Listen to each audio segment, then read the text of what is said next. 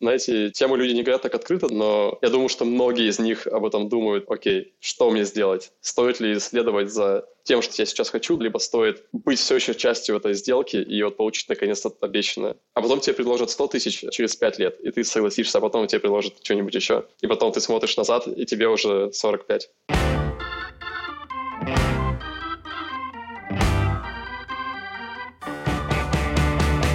Привет, это Лера, и ты слушаешь «5 через 2» — подкаст об отношениях с работой и поиске собственного пути.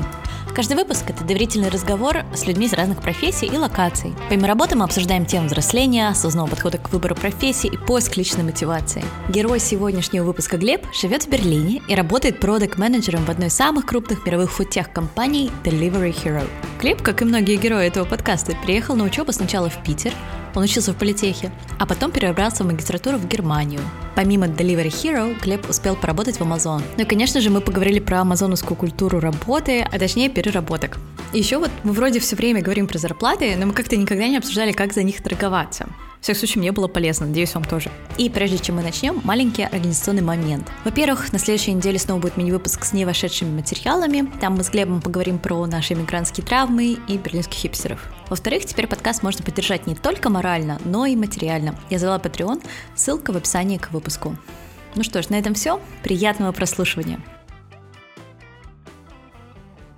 Чем ты занимаешься? Я работаю продукт менеджер в компании, называется Delivery Hero в Берлине. Что такое Delivery Hero? Мне кажется, его нету ни в России, ни в Испании. Да, Delivery Hero — это самая крупная компания по доставке еды, не считая Китая. Delivery Hero, у них очень много брендов, которые принадлежат. И они представлены особенно сильно в Латинской Америке, на Ближнем Востоке и Юго-Восточной Азии. Угу. В России они были тоже представлены Delivery Club, mm-hmm. но там была какая-то мутная история, о которой до сих пор какие-то легенды ходят. Каким-то магическим образом этот бизнес перешел, по-моему, там Mail.ru или Сбербанку. На что я отвечаю, что таким магическим образом многие вещи происходят в России. Ну да, как ВКонтакте в Mail.ru перешел. Да-да-да. Магия, магия была. По сути, все эти бренды, они находятся в своих странах, да, то есть у них локальная работа, mm-hmm. а в Берлине занимается mm-hmm. вся разработка. Мы как бы снабжаем эти бренды всеми технологическими ресурсами, чтобы работа шла очень mm-hmm. эффективно, быстро, и чтобы компания сохраняла лидирующие позиции в этой очень конкурентной индустрии, да. Это везде разный бренд, и это, мне кажется, очень логично, потому что в каждой стране это будет немножко по-другому. Mm-hmm. Это такая прямая адаптация. И это, на самом деле, одна из причин успеха компании, потому что из конкурентов, да, допустим, есть Uber Eats, который везде Uber Eats. Glovo. Есть Glovo, да, который везде Glovo. И есть вот mm-hmm. Deliveroo, есть Takeaway, который везде Takeaway. А Delivery Hero, она в каждой стране представлена в, в каждом регионе она представлена каким-то локальным брендом, который ближе к mm-hmm. людям по маркетинг, да, когда-то они делают какие-то запуски. Конечно, они лучше понимают свою аудиторию, mm-hmm. да. Пользователи. Вот, то есть мы представляем технологию, они делают, по сути, вот локальный бизнес там. И так компания работает. Такая неочевидная индустрия, типа доставка еды, она кажется, она очень низкомаржинальная, да, на первый взгляд. Не скажи, мне кажется. Не, ну в смысле, ты зарабатываешь очень мало с одного заказа, да, тебе нужно иметь огромное количество этих заказов ежедневно, чтобы компания была на плаву, а она умудряется еще зарабатывать деньги и расти. То есть э, это впечатляет на самом деле. Прикольно, прикольно. Давай вернемся к твоей работе. Что ты конкретно делаешь? Кто такой продукт менеджер Есть множество определений этому понятию, да. Я думаю, что спроси нескольких людей, все скажут по-разному. И правда, это наш второй выпуск с продукт-менеджером. В самом первом эпизоде этого подкаста мы болтали с Костей Лешко. Он работает продукт-менеджером в Москве и занимается мобильным приложением Leroy Merlin. Там мы более подробно разбирали отличия между продуктом, проектом, где на все это можно учиться в России, ну и немножко подробно про функционал продукта. Мой продукт — это чат. То есть это может быть чат между, допустим, курьером и клиентом. Это может быть чат между клиентом и сотрудником mm-hmm. поддержки, например. Так как он довольно абстрактный, то есть это SDK, Software Development Kit, он может mm-hmm. быть применим для разных use cases.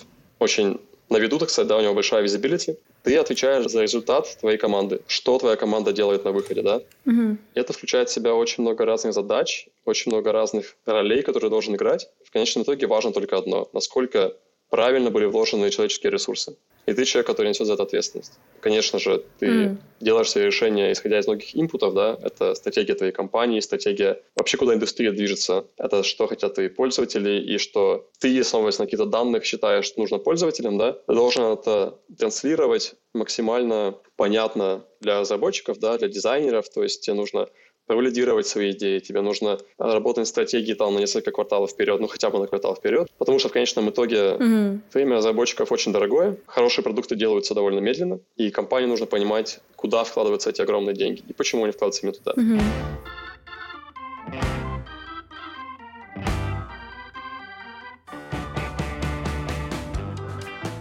Как ты выбирал направление? Ты же прям учился IT. Откуда ты? Я родом с Урала. Небольшой город называется Новоуральск. Это недалеко от Екатеринбурга. То есть в Питер я поехал учиться в 17 лет. Когда учился в школе, я, я думал идти на строительный, либо в IT. Это, mm-hmm. может, сейчас будет звучать очень cheesy, но был один influence, который, может быть, повлиял на мое решение. По-русски, пожалуйста. Я когда был мелкий, я нашел какой-то фильм. Я не помню, откуда я скачал, потому что у меня не было интернета даже нормального дома. Он назывался «Пираты Силиконовой долины». Это какой-то супер, это супер low-budget Я знаю фильм. этот фильм. Это супер low-budget, это просто... Да-да-да, то есть и там типа Стив Джобс и Билл Гейтс такие два задрота. Да. И он меня вдохновил на самом деле, несмотря на то, что он очень плохого качества. Я потом пересматривал его, когда я был постарше, я думаю, окей, I've changed. Я не советую смотреть его никому, но э, тогда он на меня произвел впечатление.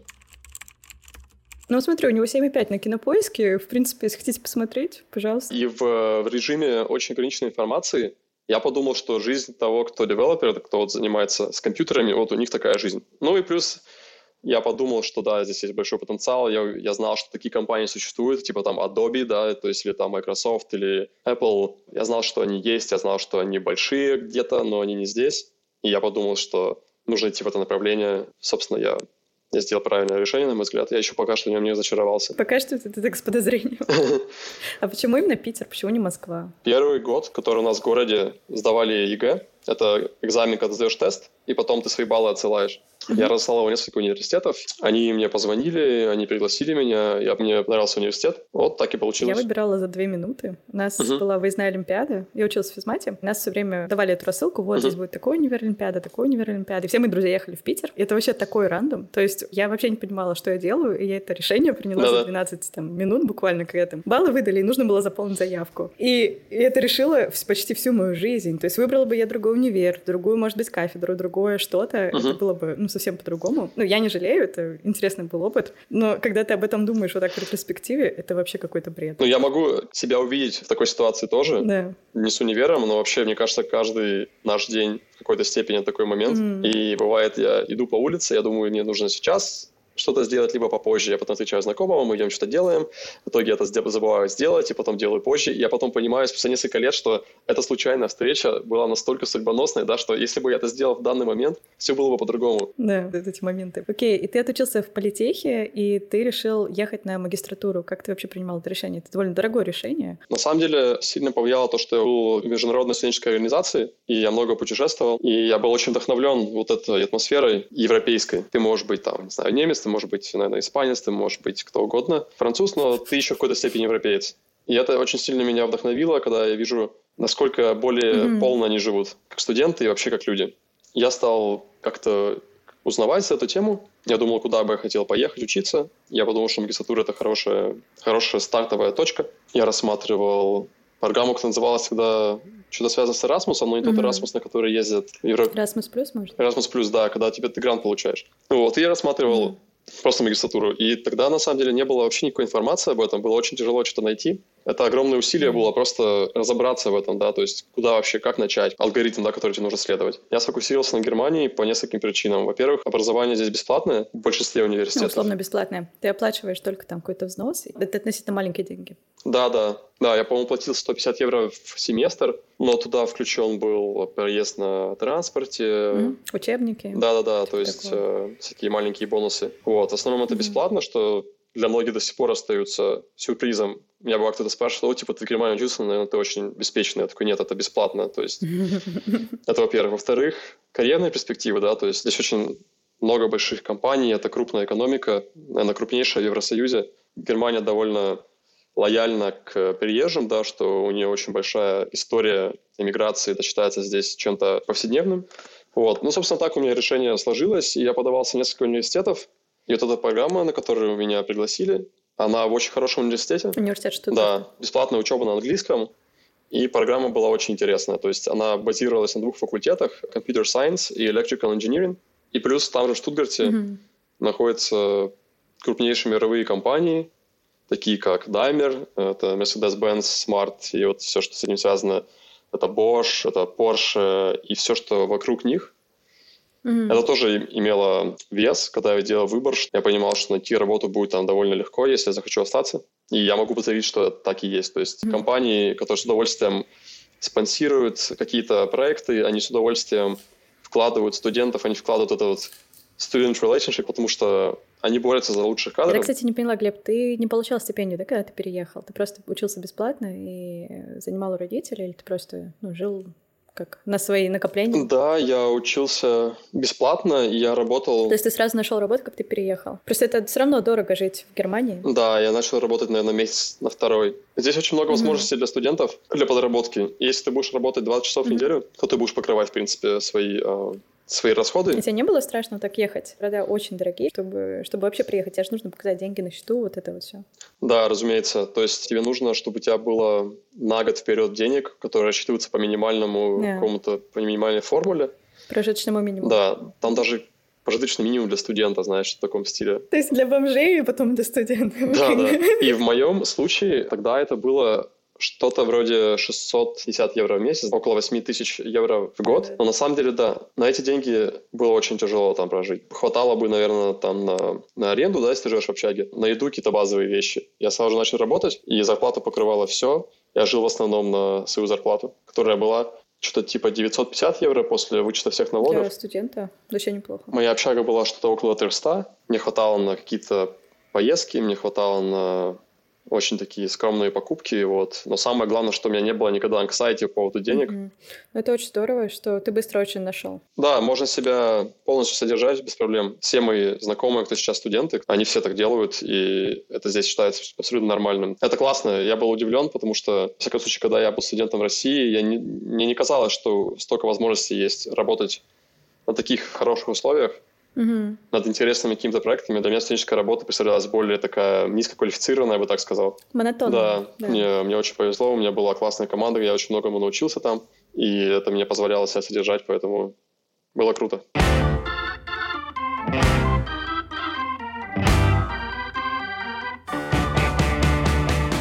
А как тебя потом занесло в Amazon? То есть почему именно туда? Поясню просто. Mm-hmm. Хорошо работать там на уже менеджерских позициях, какую-то более сильную mm-hmm. позицию, тогда да, тогда это класс, к тебе хорошо относятся. А если ты туда поступаешь как интерн, я слышала очень много ужасных отзывов, вот как твой опыт. Да. Uh, я не могу подтвердить это в полной мере, но в этом есть доля правды. Mm-hmm. Смотри, а как я туда попал? То есть я работал в Штутгарте, uh, я уже работал mm-hmm. в продукт-менеджменте тогда. Порой, где когда ты еще начинаешь свою карьеру, есть несколько имен, которые ты бы mm-hmm. хотел иметь в своем CV, да, и Amazon один из них в такие компании проще попасть интерну в начале своей карьеры, да, то есть не когда, когда у тебя есть какой-то опыт, когда у тебя опыта нету, да, когда его немного, очень тяжело mm-hmm. попасть на junior position. То есть э, проще попасть как интерн. Да, на стажировку. Когда ты уже mid-level либо senior, easy, да, но, ну как, не то, что easy, но это, mm-hmm. в этом нет ничего сверхъестественного.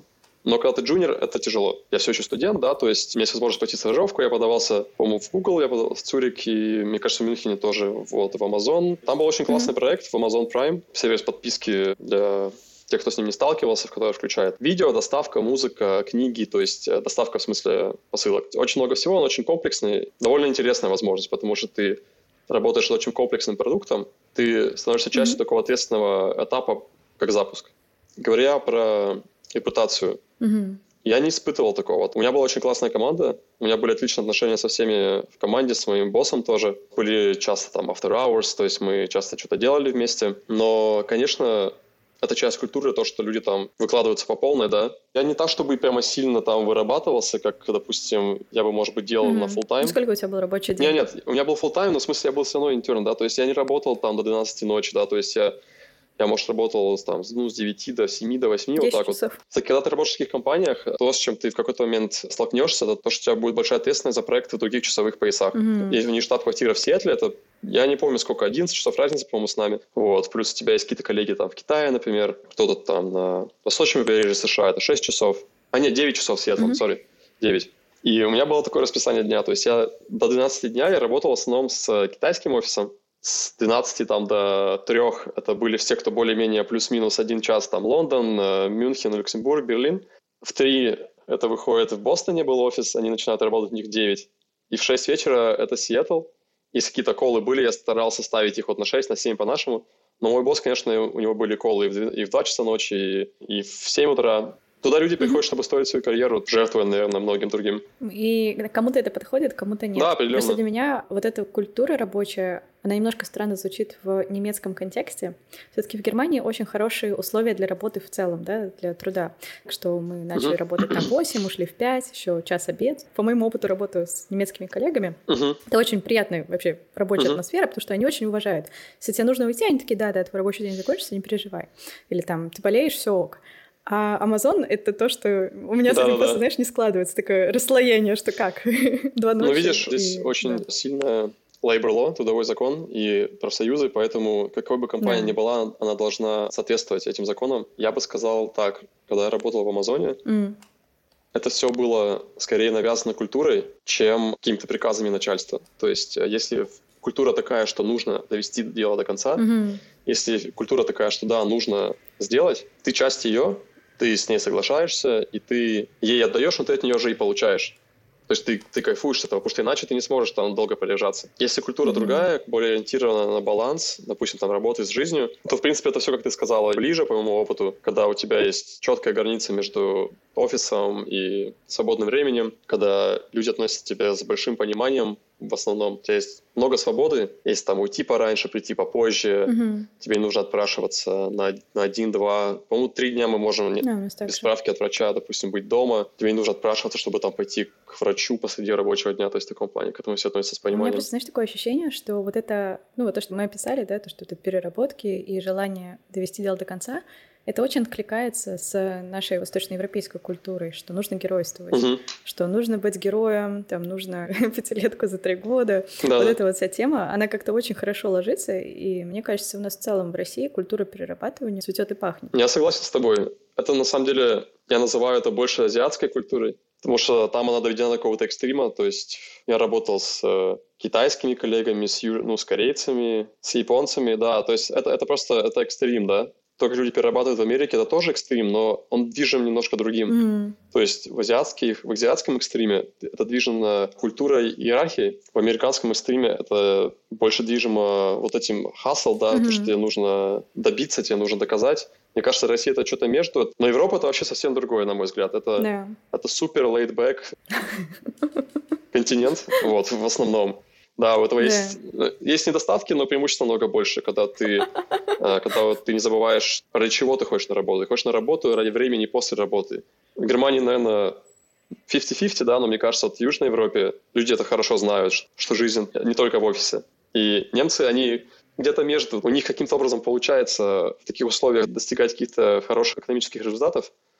Вот, с другой стороны, они очень laid back да, то есть они, они не перенапрягаются, ну, в основном. То есть я знаю многих людей, которые выгорают на работе. Есть разные примеры, но если говорить в общем, да, такой слайс, то, наверное, все-таки здесь люди не стрессуют так сильно по работе и не топят за нее так mm. сильно. Но мне кажется, еще потому, что работы много. То есть, э, я не знаю, как у тебя, у меня вот это ощущение, что если я уволюсь, я найду другую работу, она тоже не сразу появилась. Что вообще тебя стрессует на работе? Мне кажется, один из факторов. Почему ты так uh-huh. хочешь вот э, постоянно вот эту востребованность, да, вот это геройство? Uh-huh. Потому что ты боишься, что если ты где-то упустишь, то ты потеряешь работу, ты никому не нужен, и все это смерть под забором, не знаю, uh-huh. что такое вот под мостом будешь жить. В Германии такого нет. То есть люди растут с ощущением, что работы очень много. От этого у тебя нет вот этого страха, что если я сейчас перестану делать работу моим святым граалем, то меня уволят, и вот эта вся дорожка вниз-вниз-вниз. Они знают, что если их уволят, они найдут другую работу, потому что работы много. И плюс к этому еще, что немаловажно, ну, в всяком случае, в Германии, это как устроена вся экономика.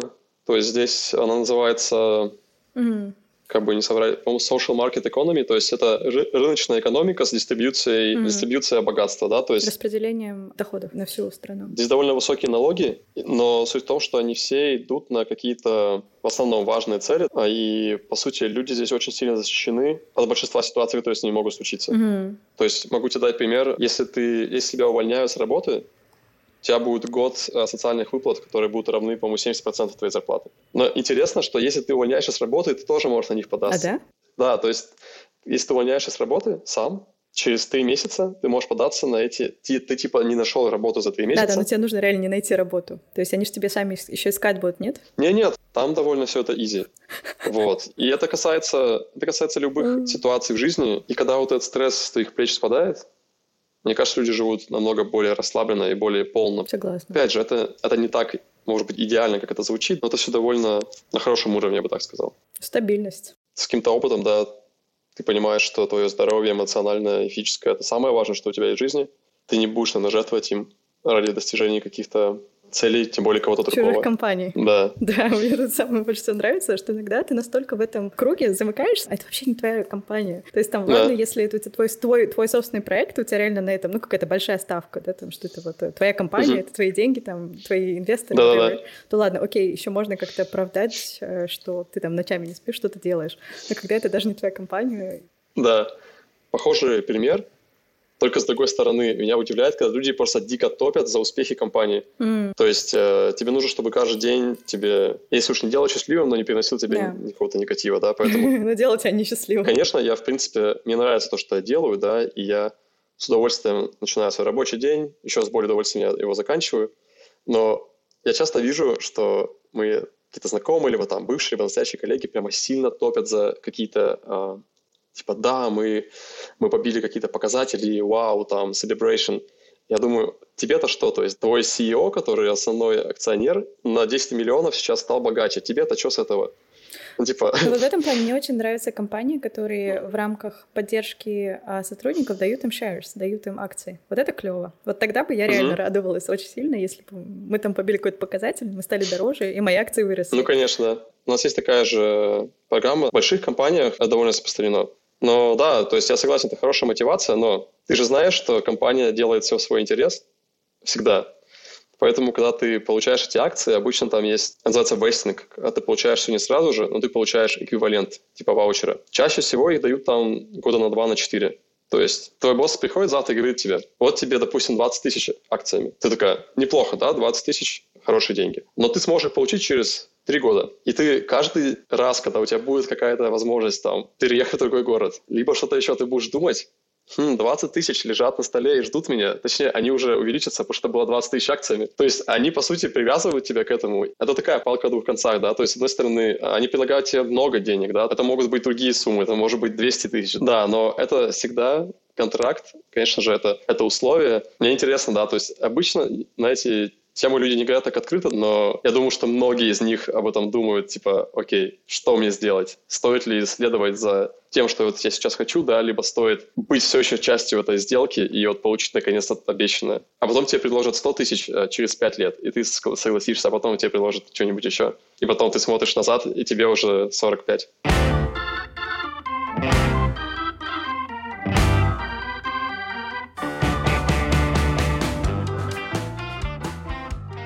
Давай немножко поговорим про зарплаты. В чем плюшки? Это все очень сильно зависит от человека, да, то есть очень конкретные, как сказать, это очень субъективно, потому что чаще всего в компаниях есть какие-то уровни, и ты на этом уровне, у тебя есть какой-то threshold, да, то есть там... Вилка, зарплатная вилка. 5 тысяч плюс 5, да, типа того, зарплатная вилка, да. Ты можешь не балансировать, но, скорее всего, угу. выше не пойдешь и ниже тоже не пойдешь. И все, что внутри этой вилки, сильно зависит от тебя. Разброс довольно большой, то есть это может быть, ну, плюс-минус 5 тысяч точно, может быть даже больше. 5 тысяч в год? Да, в год. А не в месяц. Да. Вот. Поэтому ты можешь примерно представлять, какие стандарты в какой-то конкретной компании, да, на которые ты можешь рассчитывать, да, ну, конечно, все зависит от тебя, зависит от того, на какие условия ты договоришься, зависит от того, какой у тебя послужной список. Ну вот давай, смотри, если ты специалист уровня middle, ну, среднего уровня специалист, уже поработал, сколько mm-hmm. нужно просить на интервью на продукт менеджера Правило номер один, кто первый называет цифры, тот уже себя ставит в слабое положение, поэтому нужно, нужно молчать, нужно молчать до конца, пока... Про зарплату. Да. То есть это как? Это типа, ты такой сидишь, а сколько вы готовы предложить, а какой у вас бюджет, какая вилка? Или вот, как, как это спросить? Ну, типа, да. Какие у вас э, зарплатные ожидания? А такой... Мое главное ожидание — это найти работу, которая приносит мне счастье. Вот если я пойму, что это она, тогда мы можем говорить о, о деньгах. Они такие, ну, ну, какой у вас, допустим, там, ну, примерно назовите. Ну, говоришь, ну, я бы хотел поговорить со своим боссом потенциальным, да, я бы хотел учить продукт, я бы хотел поговорить с командой, и потом уже, исходя из этих, mm-hmm. это то, что учится уже там на втором, на третьем, четвертом, пятом интервью, да, а спрашивать всегда на первом. Исходя из этого, я смогу сказать, mm-hmm И вот ты, если такую игру начинаешь играть, такую линию немножко гнуть, может быть, они примут, может быть, скажут, мы должны от вас получить эту цифру, чтобы пройти на следующий этап. Нужно быть готовым к этому, и нужно сказать диапазон. Да, да. Какой диапазон лучше называть? Давай скажем какой пример, который к нам не относится. Ну вот давай, теоретически. Да, я хочу менять работу, у меня там пять лет опыта работы, а что мне спрашивают на интервью? Какую зарплату? Если у тебя есть какой-то послужной список, да, например, что... Э... Ну, ты middle, ты специалист уровня middle. Да, запуск каких-то продуктов, да. Mm. Но опять же, я не хочу, чтобы там, может, кто-то из моих коллег по, по индустрии скажет, что это не очень реалистично. Но... А, давай возьмем тогда джуниора. Давай, давай с джуниора скажем. Я уже, я уже был близок. Я бы сказал, что я бы, наверное, начал бы торговаться от 65 до 75. Да, я тоже думаю. Плюс-минус. Может быть, больше. Я всегда лучше сказать немножко больше, потому что, опять же, можно сказать, что тебя спросят твои зарплатные ожидания, ты можешь сказать, «А, я не могу назвать цифру, потому что я не знаю, что входит в полный compensation package да, какие у вас benefits, допустим, либо даете какие-то бонусы. Ты можешь юлить вообще как только можешь, главное, чтобы не сдаваться до последнего. Вот, ну это на product manager, но это на mid position, а вот на junior какие стартовые? То есть, если ты такой пришел и хочешь работать с каким-то более опытным продукт менеджером Я бы сказал, что, что когда ты джуниор, то вообще не стоит думать о зарплате. То есть, если ты работаешь в Германии, тебе будут, тебе будут платить денег больше, чем ты можешь потратить. Ну, давай, давай не только про Германию. Если человек приходит, вот, чтобы он просто понимал, насколько это разница. Ну, я бы сказал, что если бы я только выпустился, да, и я имею, у меня есть пару стажировок, угу. то я бы начинал, я думаю, зарплата 45 тысяч. Это хорошая зарплата может быть, с каким-нибудь бонусом. В Германии? Ну, в Берлине, да. я бы сказал, Германии. 45 тысяч в Берлине после вычета налогов, это, наверное, 2 500 плюс-минус. Это чуть меньше. Да, где, где 200, 2300, вот так. В месяц. Угу. То есть нужно понимать, что ты идешь работать после института, чтобы получить опыт. Если ты получишь опыт, да, то твоя зарплата будет расти быстро. Ну, типа, ну, нужно, конечно, знать себе цену, но нужно тоже понимать, что она не такая большая в самом начале. Но это да. довольно хорошие деньги, даже для после института. Для джуниора в Берлине я писал mm-hmm. между 40 и 50 тысяч. Наверное, между 40 и 45. Это то, что можно найти относительно быстро и реалистично, да. Вот. Ну и как только у вас будет первый опыт, у вас будет какое-то первое понимание того, как вообще устроена индустрия, куда карьера может идти, либо не идти, все будет намного проще.